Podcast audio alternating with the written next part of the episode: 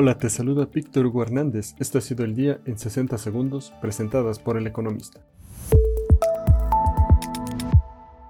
En primer plano, el peso mexicano está sobrevalorado entre un 5% y un 15%, ya que de acuerdo con modelos o cálculos técnicos y fundamentales debería estar en niveles de 17.50 y 19 unidades, de acuerdo con Gabriel Casillas, economista en jefe para Latinoamérica en Barclays. Empresas y negocios. El INEGI reportó que durante mayo, el segundo mes con nueva base estadística en la elaboración de la encuesta nacional de empresas constructoras, el valor de producción de las mismas, con base en cifras desestacionalizadas, creció al ritmo récord de 7.8% en forma mensual y el 18.2% en anual, logrando su mejor resultado desde el 2028 y sumando tres meses consecutivos de incrementos.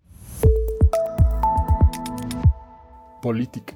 El presidente de México, Andrés Manuel López Obrador, destacó que, según datos del Instituto Nacional de Estadística y Geografía, la inflación está disminuyendo en el país, lo que consideró una buena noticia.